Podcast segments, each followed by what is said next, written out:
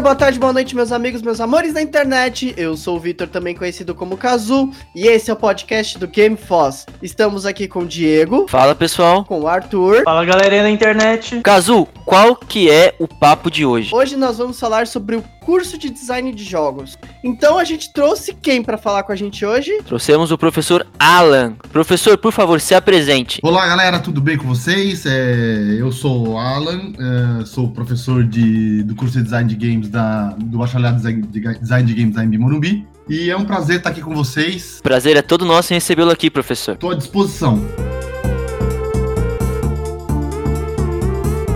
Arthur, o Alan foi seu professor, não foi? Foi mesmo, rapaz. Duas vezes, inclusive. Eu gostei tanto da matéria dele que eu fiz no quinto semestre que eu peguei DP sem querer. E aí eu fiz de novo. Ah, meu Deus, você é desses? Eu perdi a semana de vista e ele repetiu por falta. Ai, meu Deus. Quem é interessante aqui é o professor. Professor, conta um pouco da sua história a gente quer saber a formação acadêmica e o que te levou até ensinar jogos. Nossa, vamos lá. A minha formação, eu sou designer gráfico, na verdade. Fiz design, design gráfico no Mackenzie na década. no, no final dos anos, dos anos 90. É, mas sempre gostei de jogos, né? Trabalhei, assim, traba, eu, eu, trabalho com design gráfico há 25 anos já. Uh, e depois que eu, que eu terminei o, a faculdade, a, gradua, a graduação em design gráfico, eu sentia muita vontade de lecionar, muita vontade de lecionar. E acabou que em 2004 eu comecei a lecionar em alguns cursos de design, de design daqui de São Paulo, na Uniban, depois no Senac, depois na, na Emimoribe mesmo. E, e quando eu resolvi fazer meu mestrado, eu falei, poxa, vou unir minhas duas grandes paixões, o design, outra o videogame. E fiz e minha pesquisa de mestrado foi relativa relacionada à linguagem gráfica dos jogos, né? Como, como se deu essa evolução e como a tecnologia era, era um vetor de influência dessa evolução. É, meu mestrado, a pesquisa ficou muito legal. Depois fui convidado a publicar meu mestrado, que se tornou um livro, foi lançado pela editora Blucher. Uh, no doutorado, e no doutorado, assim, continuei minha pesquisa no doutorado, só que agora falando um pouco mais de metodologia para design de jogos, né? Fui buscar as origens do que era o design de games, né? Quando que o design deixa de ser design e passa a ser design de games, de fato. É, com isso entrevistei muita gente legal, entrevistei o criador do Pac-Man, por exemplo, e, e, isso, foi muito, isso foi muito gostoso. Eu comecei a dar aula no curso de games, na verdade, comecei a dar disciplinas relacionadas a games em 2012, 2012 2011, quando eu dava aula no Senac ainda, e aí no curso de design de interface, lá no curso de design, de design digital do Senac, tinha uma disciplina que chamava design de jogos, e eu comecei a lecionar design de jogos nessa, nessa disciplina. Logo depois eu saí do Senac, entrei no, na Embi Morumbi, e aí a partir daí é, eu, fui, eu, entrei, eu entrei pelo design gráfico na Embi Morumbi, mas cada vez mais eu fui, eu fui me, é, me concentrando em design de jogos, e hoje, por exemplo, esse semestre, por exemplo, é um semestre que eu, que eu só tenho aula em design de games, não tenho aula em nenhum outro curso por conta da, da carga que eu tenho. Essa, essa, essa é um pouco, um pouco da minha trajetória. Antes de fazer design lá na década de 80, nos longínquos anos 80, eu cheguei a fazer, a começar a graduação em TI, no Mackenzie, processamento de dados, mas não terminei. Então, assim, eu sempre tive envolvido com tecnologia de alguma maneira. Essa é a minha trajetória. Quais disciplinas que você leciona ou que você já lecionou no curso? Olha, hoje, hoje eu leciono uma disciplina que é no, que é no primeiro semestre, chamada História e Princípios do Jogo. É uma disciplina que, que, eu, que eu que formatei, na verdade, e é, é bem legal, ela, assim, eu falo um pouco da fundamentação teórica para a gente fazer um jogo. Então, o que, que é o jogo, o que, que é o jogar, como isso, como isso na, como é isso na nossa cabeça, né? O, os drives que nos motivam a jogar, fala um pouco da filosofia do jogo, do que é, do que é a filosofia do jogo, uh, o jogo no contexto sociocultural, o que, que significa o jogo no contexto sociocultural. E metade da disciplina é dedicada à história dos games, né? Então, na verdade, são duas disciplinas dentro de uma, de uma só. A outra disciplina que eu leciono, que é a cultura dos games, que era no sexto, acho que, acho que o Arthur deve ter tido no quinto ainda, né? Sim, inclusive maravilhosa disciplina. Ai, obrigado. É... Ó, o Arthur é maior puxa-saco seu, viu, professor? Liga não. Já percebi, já percebi. Mas o que eu vou fazer se o cara é bom? o cara é bom mesmo, porque se ele ainda tivesse na graduação, a gente poderia dizer que é porque ele quer nota, mas não é, já saiu. Então, gente, o cara é fera. Verdade. Essa disciplina era no quinto semestre, depois passou pro sexto semestre e agora tá no sétimo. E é uma disciplina só de, assim, acho que quando o Arthur fez, ainda, eu ainda trazia o conteúdo de história nessa disciplina. Mas depois que ela foi, depois que ela foi pro sexto semestre, eu tirei e coloquei no primeiro semestre a, a parte de história. E agora ela é só, ela é só conteúdo crítico. Então a gente só fica trocando ideia a respeito de, de, temas transversais. Então, videogames e política, videogames e ética, videogames e questões étnico-raciais, videogames e questão de gênero, videogame, etc. O que, que pinta de assunto a gente discute em aula. Cara, isso é muito, muito, muito legal. É, é legal e é importante, né? Acho que é. De vez em quando eu ministro a disciplina de ergonomia e usabilidade para jogos também a disciplina de design de interface às vezes cai na minha mão também. Como eu sou, como eu sou um designer mais generalista, então o que acontece é que muitas disciplinas a, a, a, caem na minha mão e fundamentos do design, já dei fundamentos do design também para essas, essas turmas. E hoje em dia eu tenho orientado alguns, alguns projetos de inter, interdisciplinares e, tô, e comecei a orientar TCC semestre passado. Que legal. A orientar TCC deve ser um evento, né? Deve ser algo à parte. Muito, deve ser muito interessante. Você deve conhecer cada figura. Como, como, como dizer o bagulho é, bagulho é louco. Meu amigo. e como educador, como é que você como é que você. O que, que você pensou pra, na hora de formatar essas matérias? Bem, quando eu recebi, por exemplo, o convite para dar para administrar a disciplina Princípios do Jogo, História e Princípios do Jogo, o coordenador do curso, então ele já, assim, ele já, ele já, já me apresenta uma ementa, que é mais ou menos assim, um, um objetivo geral do que a disciplina deve abordar dentro daquilo você desenha a disciplina, né? Dentro daquilo você cria os objetivos específicos da disciplina e trabalha os temas para que o aluno saia com aquele conhecimento, com, aquilo que você espera, é, que tem um nome horrível que chama perfil do egresso, né? então assim, como que a gente desenha a disciplina? É, dentro, dentro, dentro da questão da questão de oferecer para o aluno do primeiro semestre uma visão geral do que é o jogo, do que é o jogar, da filosofia e da sociologia por trás do jogo, você vai buscando autores que tratam esse tema e vai trabalhando isso de uma maneira durante as aulas, uh, tentando mesclar aulas expositivas, dinâmicas, leituras críticas, alguns debates que a gente faz, algumas apresentações de trabalho. Então, assim, é difícil dizer porque, assim, cada disciplina vai ter um jeito diferente de ser formatada, né? A disciplina de cultura dos games, por exemplo, é uma disciplina desde o começo eu queria que fosse, que ela fosse, não, eu quero só discussão, eu quero só, eu quero ouvir, ouvir o que o pessoal tem a dizer e quero tentar fazer despertar postura crítica, né? A intenção era despertar, despertar postura crítica. Então a disciplina foi toda desenhada dentro dentro desse desse desse escopo geral que era trazer debate, proporcionar debate, proporcionar discussão, né? Por isso é por isso acaba tem uma aluna, tem uma aluna que ela, ela brinca, ela, ela, ela, falou, ela apelidou a, a, a disciplina de aula de treta, porque toda aula tinha uma treta. Só tem debate louco.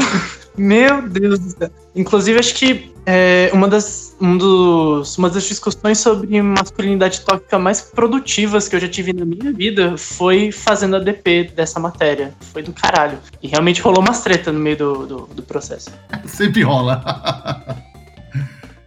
Esse, esse é um assunto espiento que, tipo. Esse é um assunto que dá.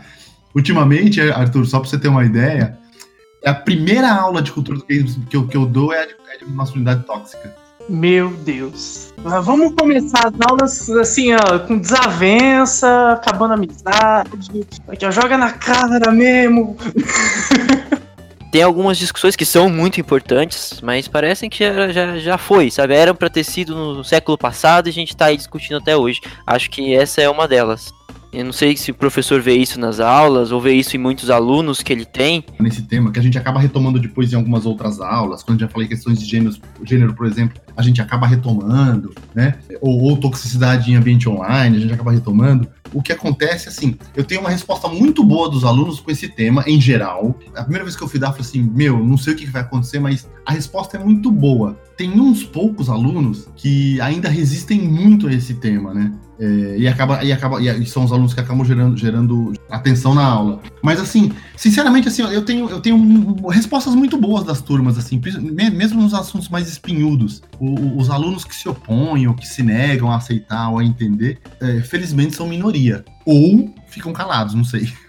Agora, uma pergunta de educador para educador aqui. Eu queria perguntar sobre avaliação. Como é que você avalia os estudantes nessas matérias mais focadas para discussão? Você tem algum critério sobre a participação ou você tem algum outro tipo de avaliação?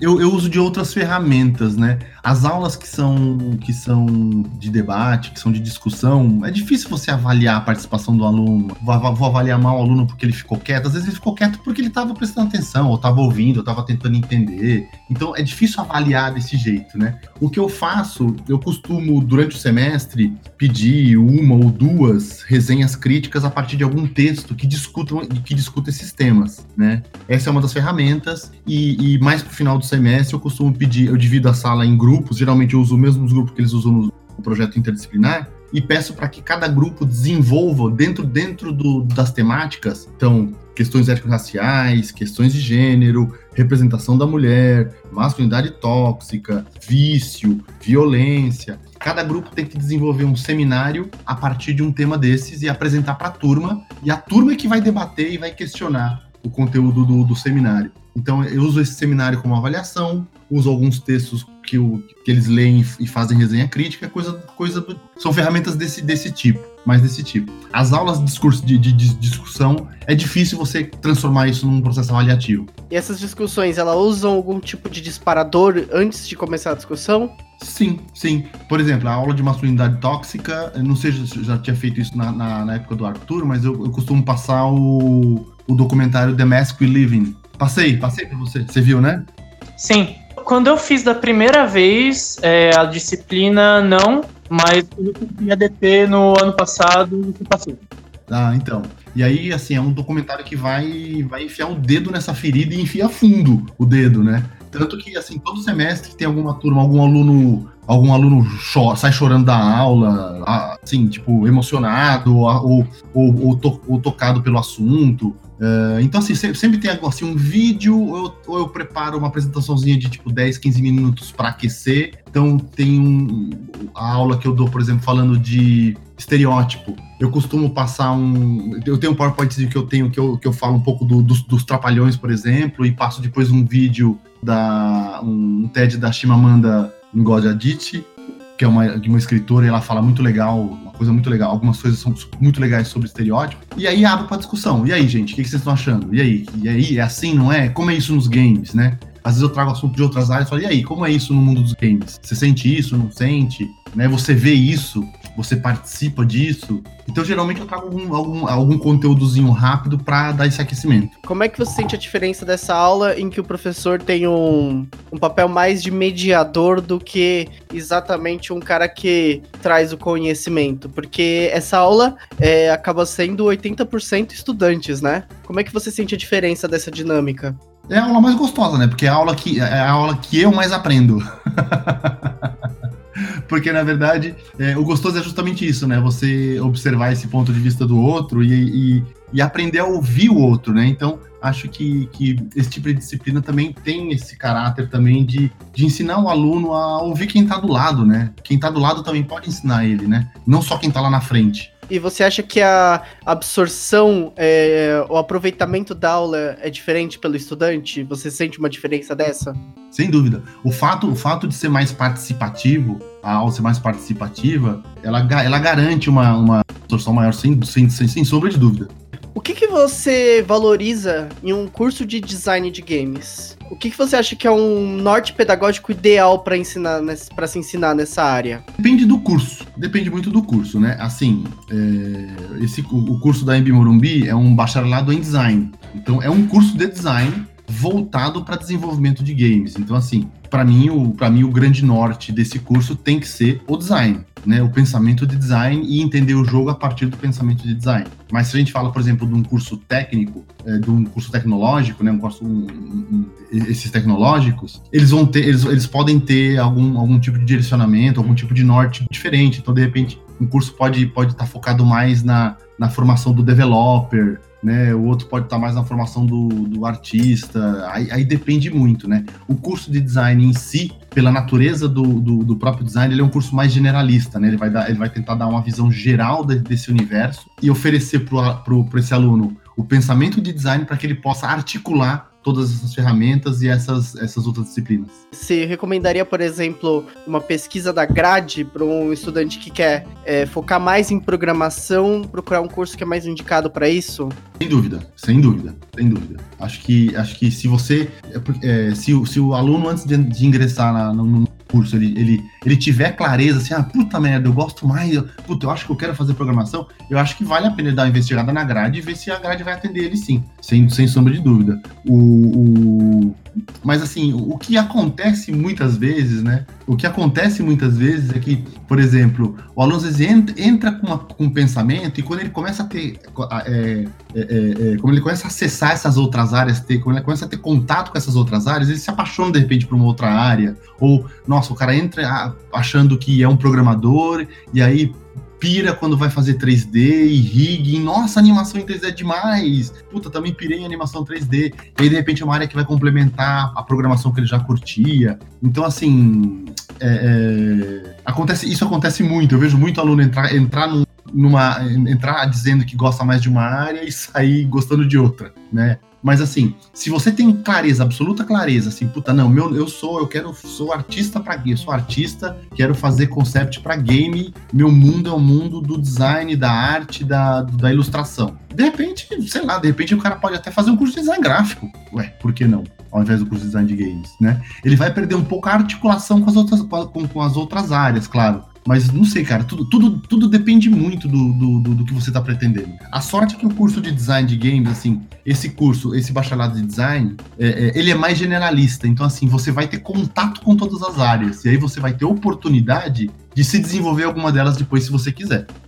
É que nem muitos cursos, por exemplo, engenharia, em que você ganha, em que existem, existe uma área mais generalista e depois o estudante escolhe onde ele vai se especializar.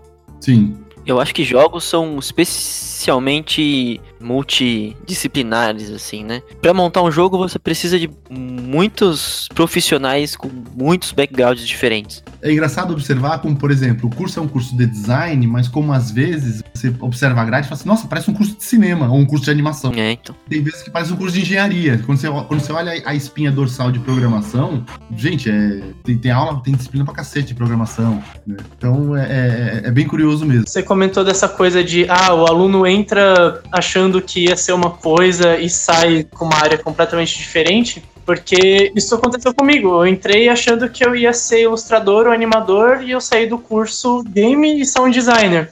A mesa tá perfeita porque tem um professor do curso e um aluno que passou pelo curso.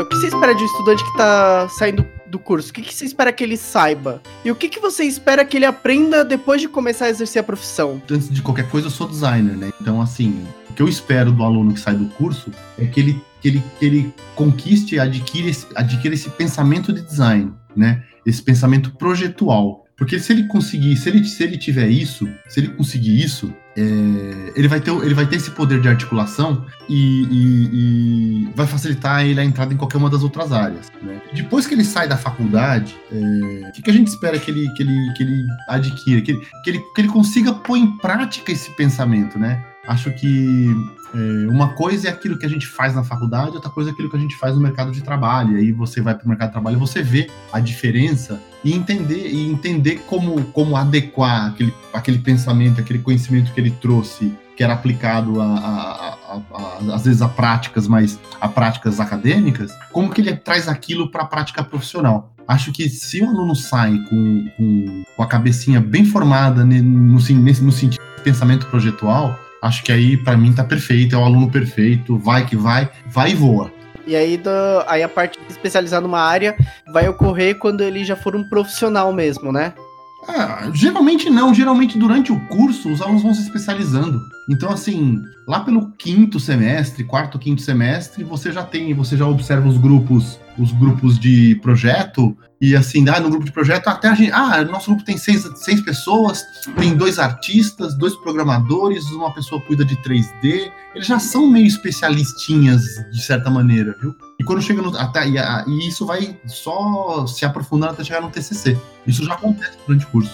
É, Arthur, conta a sua experiência no, durante o curso aí. Meu Deus. É, meio que essa especialização, eu percebi que começou comigo mais cedo, porque no segundo semestre, eu não sei se ainda é assim agora no curso, mas no segundo semestre a gente fazia animação e precisava de alguém para fazer a trilha sonora, precisava de alguém para fazer os efeitos sonoros do, do curta. Inclusive foi muito engraçado, eu lembro que a gente fez Lilo e Stitch, nossa, foi muito engraçado. E e aí eu e um um amigo meu, a gente comprou a briga e começamos a fazer os efeitos sonoros. Ele pegou um violão, um ukulele, não lembro, gravou os acordes, a gente fez a trilha sonora junto. E a partir daí, eu comecei a fazer a trilha sonora de todos os projetos Inter em que eu, que eu estava. Acho que só não rolou em um, porque outro, outro menino ficou de fazer a, a trilha sonora. Mas dá para ver essa especialização a partir do terceiro semestre, porque você é o primeiro primeiro projeto que junta programação no. Você realmente faz um jogo é, digital, sem ser o, o, jogo de tabuleiro do primeiro semestre. Então, você tem a função ali do programador, do artista, o cara que vai cuidar da documentação, o cara que vai cuidar do som. É muito nebuloso ainda, mas, mas já rola a partir daí. Assim, já dá para identificar. Certo. E, a história de como foi o TCC do Arthur, vocês podem acompanhar no nosso sétimo episódio, TCCs e Desgraças. Meu Deus. Ai, meu Deus do céu. Ah, esse foi um jabá bem colocado, fala a verdade. Esse foi o jabá da zero, meu parceiro, meus parabéns. Alto jabá, amigo o que o Alan falou, a gente pôde ver no, no episódio 8, do, quando a gente entrevistou o Coffee Notes, que eles contaram sobre como eles formaram a equipe deles, desde o TCC até o pós-TCC. Aliás, a equipe do Coffee Notes também estudou na Inheb Morumbi. Foram meus alunos. Aí, ó, mais alunos do professor, cara. Foram meus alunos. Tô vendo eles aqui na listinha de convidados. Ganharam recentemente a escolha do público no Big Festival. Sim, sim.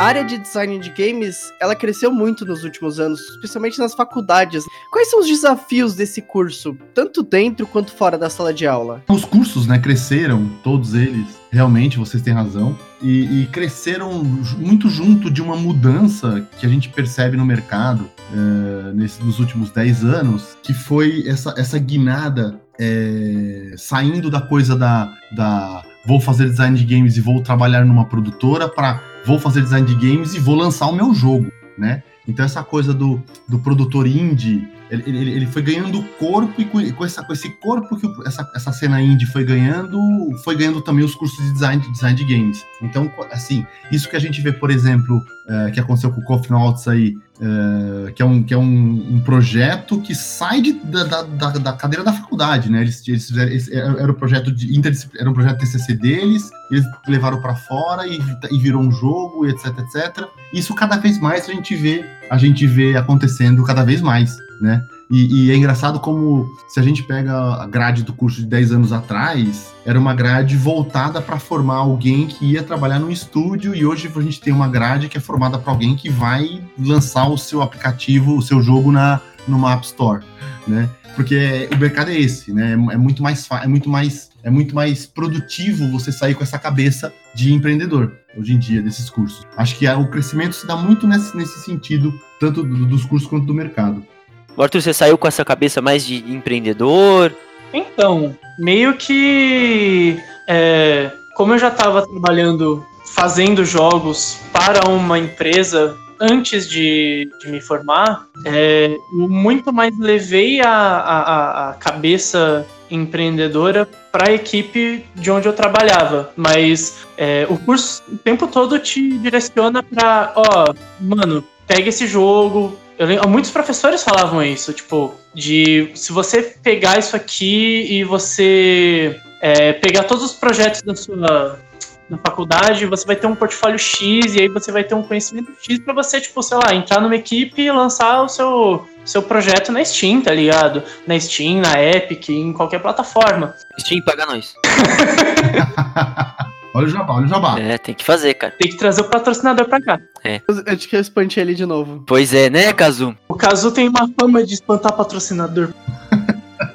Enfim, a dinâmica que a faculdade te joga é muito mais de. Mano, monta sua empresa. Tanto que o quando eu fiz o, a faculdade, o último semestre tinha gestão. Justamente para saber como lidar com como empresa, é, toda a parte financeira, se realmente a gente sair dali e falar, não, beleza, consolidamos uma equipe, a gente vai transformar isso numa empresa e lançar esse jogo, quanta grana a gente vai precisar, quanto de investimento, quanto a gente vai precisar vender o jogo, a quanto, por quanto tempo, quantas unidades. Então, assim, ele te prepara para para entrar nesse rolê independente mesmo, assim, tipo, ah, hum, não é como se fosse ter uma grande produtora aqui no Brasil para contratar todo mundo. Então ele fala, ó, vai, vai na febre, basicamente isso.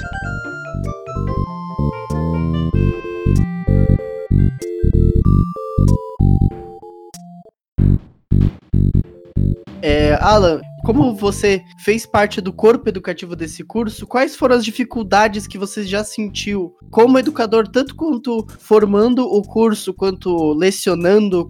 Quais dificuldades que você entende que, que acontecem? Uh, achatamento de carga horária, né? Acho que nos últimos anos, acho que o, o, o Ministério, da, o Ministério da Educação ele foi permitindo uma diminuição de carga de cursos, de cursos superiores, e isso afeta diretamente a gente, porque a gente perde espaço de aula, a gente perde tempo de aula, né? Então, a, gente perdeu muito, assim, nesse tempo todo que eu tô dando aula, desde 2004 que eu dou aula, os cursos, os cursos perderam muita, mas muita carga horária. Eu diria, eu diria que tipo de lá para cá os cursos são metade do tamanho que eram naquela época, né? Então assim, a maior dificuldade que a gente enfrenta é essa, porque de, de, de repente você está dando, ministrando uma disciplina e chega uma mudança de grade, uma coisa do tipo, e você aquela disciplina deixa de existir. Então, por exemplo, é, é, alguns anos atrás, eu acho que o, Arthur não pegou, porque tá bem numa transição, eu, eu, eu desenvolvi para coordenação uma disciplina chamada Design de Puzzles, que ela teve, ela aconteceu durante uns três semestres, e aí teve uma mudança de grade, a gente teve que extinguir essa disciplina,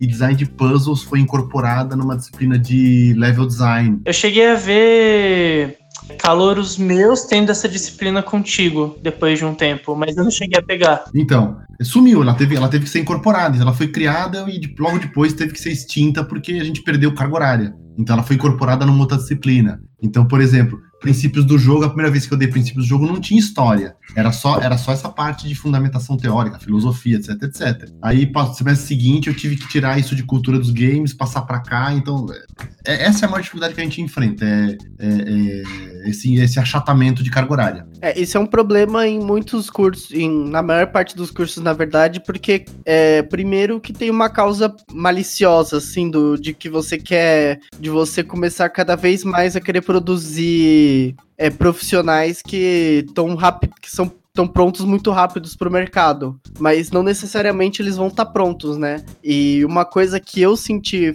como minha faculdade de, de comunicação, ela teve, ela tinha uma abertura da parte de comunicação e de educação, então misturava bastante coisa. E como ela era muito multidisciplinar e tinha e a carga horária não era suficiente, é, a gente sempre reclamava que a faculdade parecia que era uma eterna introdução. Você nunca tinha tempo para aprofundar nada. Eu não sei se vocês também. Não sei se o Arthur sentiu um pouco isso, ou se o Alan sentiu que essa diminuição da carga horária é, impede o aprofundamento de conceitos importantes. Olha, eu como aluno com certeza senti porque eu não senti isso necessariamente com a disciplina do Alan, mas eu senti isso muito ao longo do curso. Eu lembro que teve um semestre, acho que foi a partir do quinto semestre, é, do terceiro ano de curso, em que eles começaram a tirar horas de algumas matérias para meio que criar um, um, um, projeto meio bizarro. Como é que é o nome? Projeto integrado. E eles tiraram, acho que, 10 horas de três matérias aleatórias. Então a gente perdia a carga horária dessas, dessas disciplinas, e aí, teoricamente existia uma matéria de projeto integrado que não era uma matéria, era um projeto que rolava a parte do, das aulas normais. Só que nessa o, o, a gente precisava fazer o projeto, os professores precisavam corrigir o projeto, e a gente perdia a, a carga horária que a gente tinha anteriormente. Então era meio que vários jeitos de sair perdendo ao mesmo tempo. Eu, eu fiquei bem triste quando rolou esse tipo de coisa.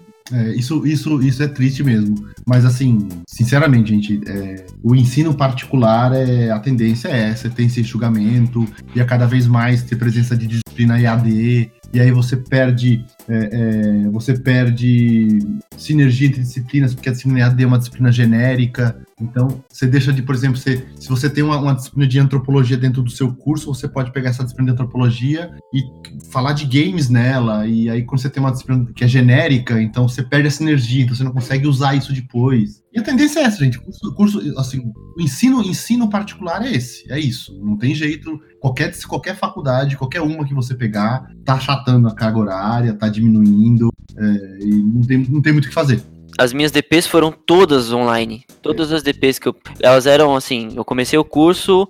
No começo do curso não tinha, eu não peguei nenhuma DP, mas da metade do curso pra frente, que eu comecei a pegar as DPs, eles extinguiram simplesmente DPs com professores. para dar uma enxugada. E aí todas as DPs começaram a ser online. E, e sinceramente, não, não, é, não é tão bom assim. Eu não posso dizer que eu aprendi nessas DPs online quanto eu aprenderia com o professor. É, então. Vocês conseguem perceber a como depressivo esse pensamento, né? Porque o ensino público vai ser extinguido e o particular vai ser enxugado para produzir funcionários cada vez mais rapidamente menos competentes. O futuro da educação do Brasil tá, ó, rindo de nervoso. cada, cada cai é uma lágrima.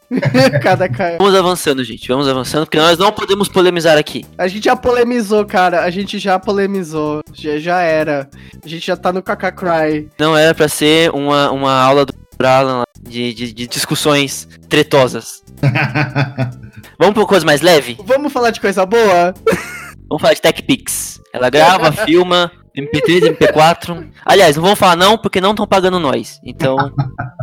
É, Alan, que história que você lembra como professor, ou que você achou, assim, especialmente engraçada ou curiosa, maluca, sabe? Bizarra. Nesses anos todos, nessa indústria vital. Nossa.